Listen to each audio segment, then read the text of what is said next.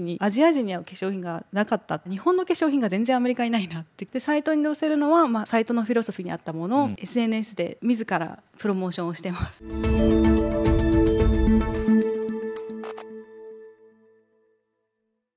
皆さんこんにちは。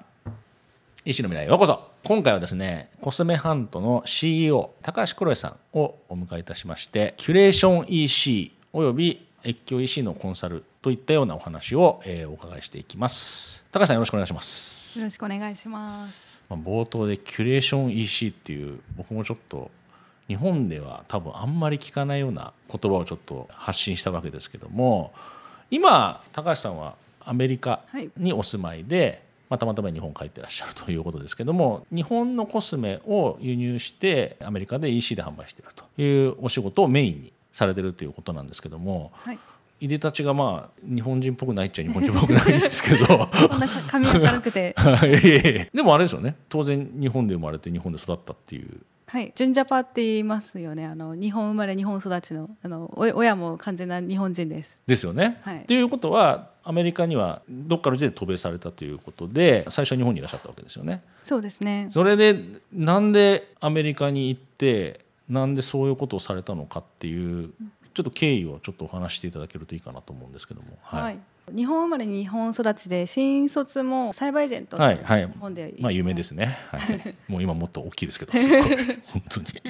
そこの子会社で1年目働いていて、はいはい、でまあ時代も IT とかインターネットとかだったんで、うん、もうすごいいい会社入れたなと思って、うん、であのずっとまあ海外事業とか、うん、サービスが世界中で使われるとか、そういうものにすごい憧れ持ってて、うんうんうん、あの日本も小さな島国ですし、はい、ゆくゆくはそうやって外で売れる力を身につけていったたら、あのすごく将来武器になるかなってずっと思ってたんでで、まあ、ちょっとサイバーエージェントの中ではその機会はあのちょっと得られなかったんで、はい、まあ、自分でいろいろ英語とか勉強し始めて。うん。で留学とかもやってみたり、うん、最終的にはアメリカの、えっと、プログラミング学校ブートキャンプ、うん、メイクスクールっていうんですけど、うん、そこに行って、まあ、エンジニアリングとかを学んで、まあ、多少のこう手に職をつけられるようになって、っていうのがスタートでそれがなんで8年とかも。もう結構長いですねそしたら。そうですね、うん、下手するともう英語付けで日本語の方がちょっと片言になっちゃうんじゃないのぐらいの。そうですね。ちょっとあのキレキレに喋れるように今日はあの頑張りたいと思います。あ日本語ですか？日本語キレキレにでも8年前にまあ渡米されて、まあ、最初はだからそのプログラミング勉強されてたと思うんですけどそれが冒頭の話に戻るわけですけど今は立ち上げっていうふうには聞いてますけども日本のコスメをアメリカにいると仮定した場合輸入輸入してそれをアメリカの方にアメリカで EC で販売していると。い。うことをまあメインにやられてるということなんですけども。なんでそこに行ったのかっていうのがすごい気になるんですよねなんか。アメリカでまあ手に職ついた後に、うん現地でエンジニアとかデザイナーで職探し始めたんですけど、はいはいはい、まあ、その時にこうどんな会社に入ろうかなとか、うん、まあ、自己分析また就活の時みたいにやりますよね、うんうんうん、なんかどんなことを解決したいかなとか、うん、でその時になんか、まあ、一番当時シリコンバレーって言ったらフェイスブックとかグーグルとかってすごい憧れの会社いっぱいあって、うん、でその中でこう一番自分が実は困ったなって思ったことが現地にアジア人に合う化粧品がなかったっていうのが一番あって、結構聞いてみると周りにも似たような友達がいて。はい。でじゃあクロエ日本生まれだったらもう日本の化粧品超いいから買ってきてよとか言われ始めてこれはなんか需要あるんだろうなって思ったのがきっかけで、でまああの就職活動しながらウェブサイトを立ち上げたっていうのが最初になります。それが何年ぐらい前なの56年前でしたね56年前。あでもでも56年前なんですね。そうですね。でも実際今コスメハントっていうのもサイトの名前ですかね、はい、それメインで今なんか34年ぐらい前からやられてるっていう話もちょっと聞いたんですけども、はいはいはい、まあ、そこでちょっと先にブランクがある感じもあるんですけどお店の手なしっていうよりは先にとりあえず仕入れて売っちゃいみたいな感じでやでやっちゃったってことですかとりあえず。そうですね、まあ、とにかく形から結構入るのが好きなので、まずウェブサイトを作って、うん、あのもうこの番組でも紹介されているようなこうショッピファイを使って、当時特にあとショッピファイってもう56年前か。そうですね。ちょちょうど出始めじゃないですか。出始めなんですよね。もうそういうちょっと新しいサービスとか使ってみたくてやってすごいうまくできましたし、でまあちょっと人も見てくれるようになって、で気づいたのがあ日本の化粧品が全然アメリカにないなって気づいて。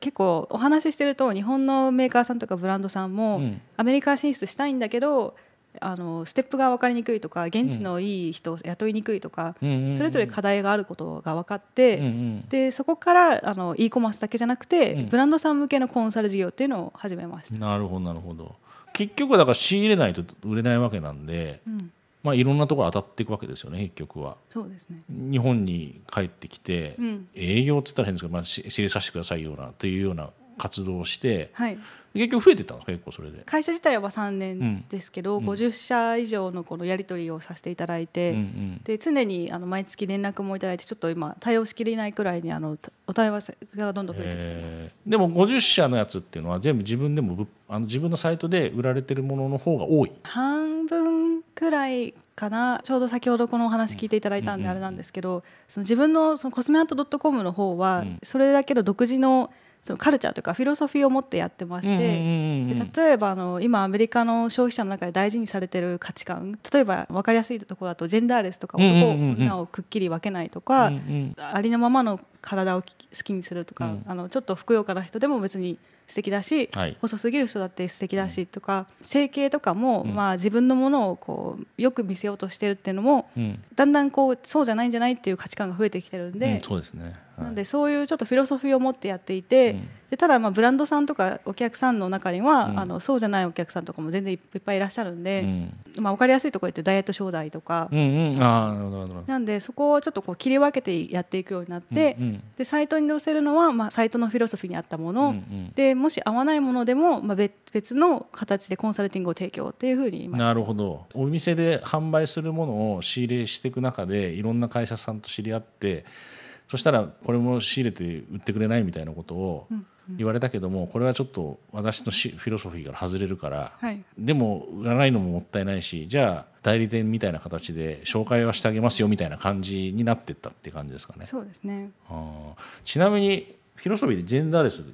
とか他に他にも何かあるんですか？ボディポジティブとか、うんうん、あ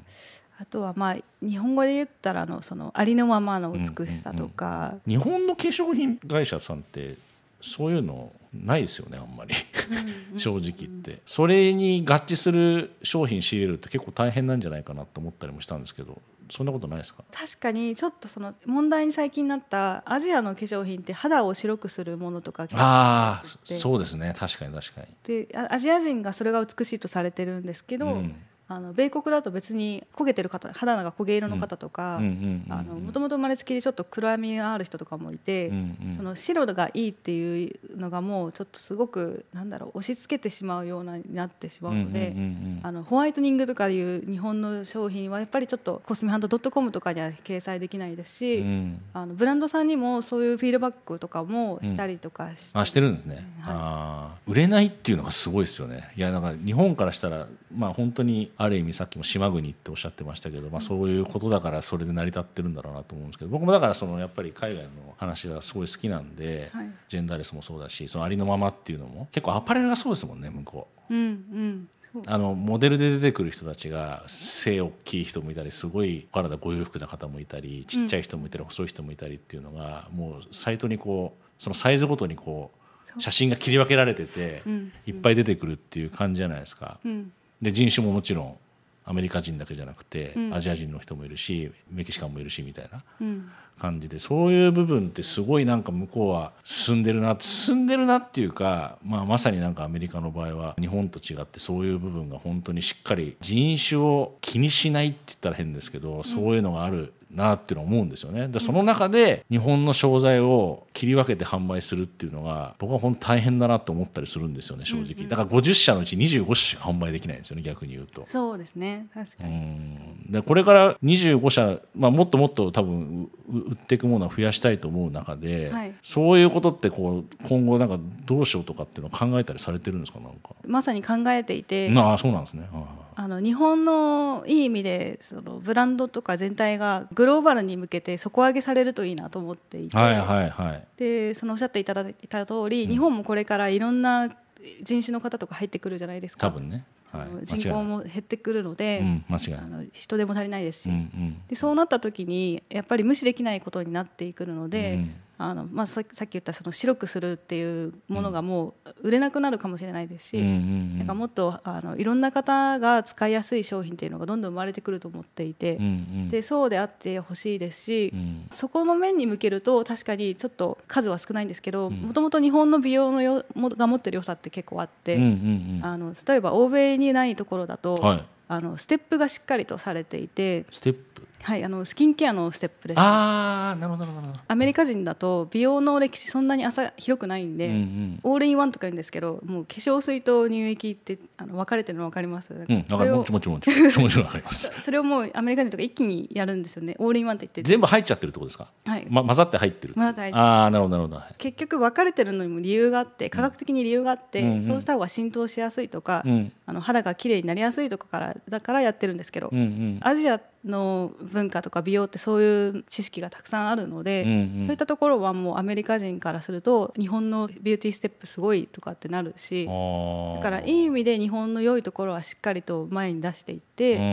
あのまあ、日本の足りないところその多様性に欠けてるとか、うん、そういったところはこれから伸びていけば嬉しいと思いますし、うん、不得意なところはあんまり出さないようにしてます。サイト上でも。不得意ってどういうことですか？日本の欠点の部分は目立たないように。例えば分かりやすい話で言ったら美白とか向こうの人が聞いたらネガティブに感じる部分は、まあ、仕入れなきゃいいだけの話ですもんねそれね。逆に乗っけなきゃいいだけの話ですもんね、はい、そういうのを意識してじゃあ今品揃えされてってるってことなんですね。そうですね、うん今どんなもんが売れてるんですか逆に？結局はサイトの構成からいくと日本の化粧品を仕入れてアメリカの方に販売してるわけなんで、うんうん、もちろんその現地にいらっしゃる日本人は買うかもしれないけど、基本的にはアメリカ人の方に販売してるんですもんね。もうメインターゲットはまあその、まあ、アメリカ人が分かんないとりあえずアメリカに住んでいらっしゃる日本語圏じゃない方の方が多いってことですよね逆に言うと、はい、そういう方にはどういうものが売れるんですか逆に言うと？一番はスキンケアですね化粧。さっき言ったステップのそのスキンケアの部分が売れると。はい。化粧水の前の洗顔と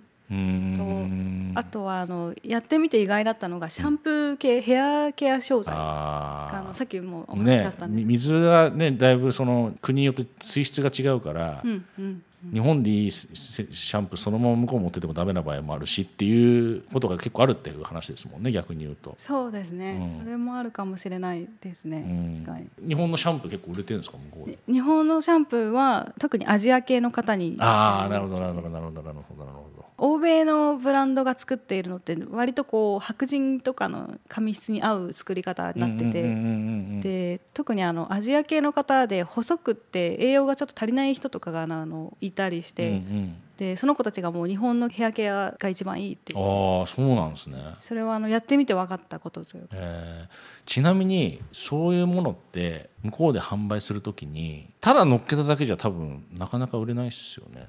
そうですね。どうやって広めていくんですか？いろいろなことをやってきてるんですけど、うんうん、一番はもう自分があの前に出て、うん、SNS で自らプロモーションをしてます。あそうなんですね。自分ショップのアカウント持って自分で使ったりしたる感想とかそういうものを全部乗っけていくっていうことをやってるってこと？はい。アメリカだとやっぱり SNS なんですか？やっぱりそういう部分って。はい。えっ、ー、と YouTube インスタグラム、うん、今は TikTok がかなり大きいかなと思います。ちなみに TikTok もやってらっしゃるんですか？TikTok も、まあ、あのちょっと遅めですけど始めて、うん、でやっぱり、と、バズる投稿があると、一瞬で1日数千人とかフォロワー来たりするので結構早くフォロワー数が増えてただやっぱりあのやり続けなきゃいけないですよね。よね結果まあそれはまあ何でもそうですよね、うんうん、ちなみに TikTok でバズったやつってどんな感じのアピールの仕方したんですか？いくつかあるんですけど、一番バズったやり方が、ちょっとか皮肉なんですけど、うんうん、日本ではなくて韓国のコンテンツを使って日本の化粧品をプロモーションしたんですよ。具体的に言うと、今世界中で大人気のあの韓国グループの BTS とかあとブラックピンクとか、日本じゃないんですけど、彼らが実は日本の化粧品を使ってるんですね。で自分たちの YouTube であの BTS の男の子が、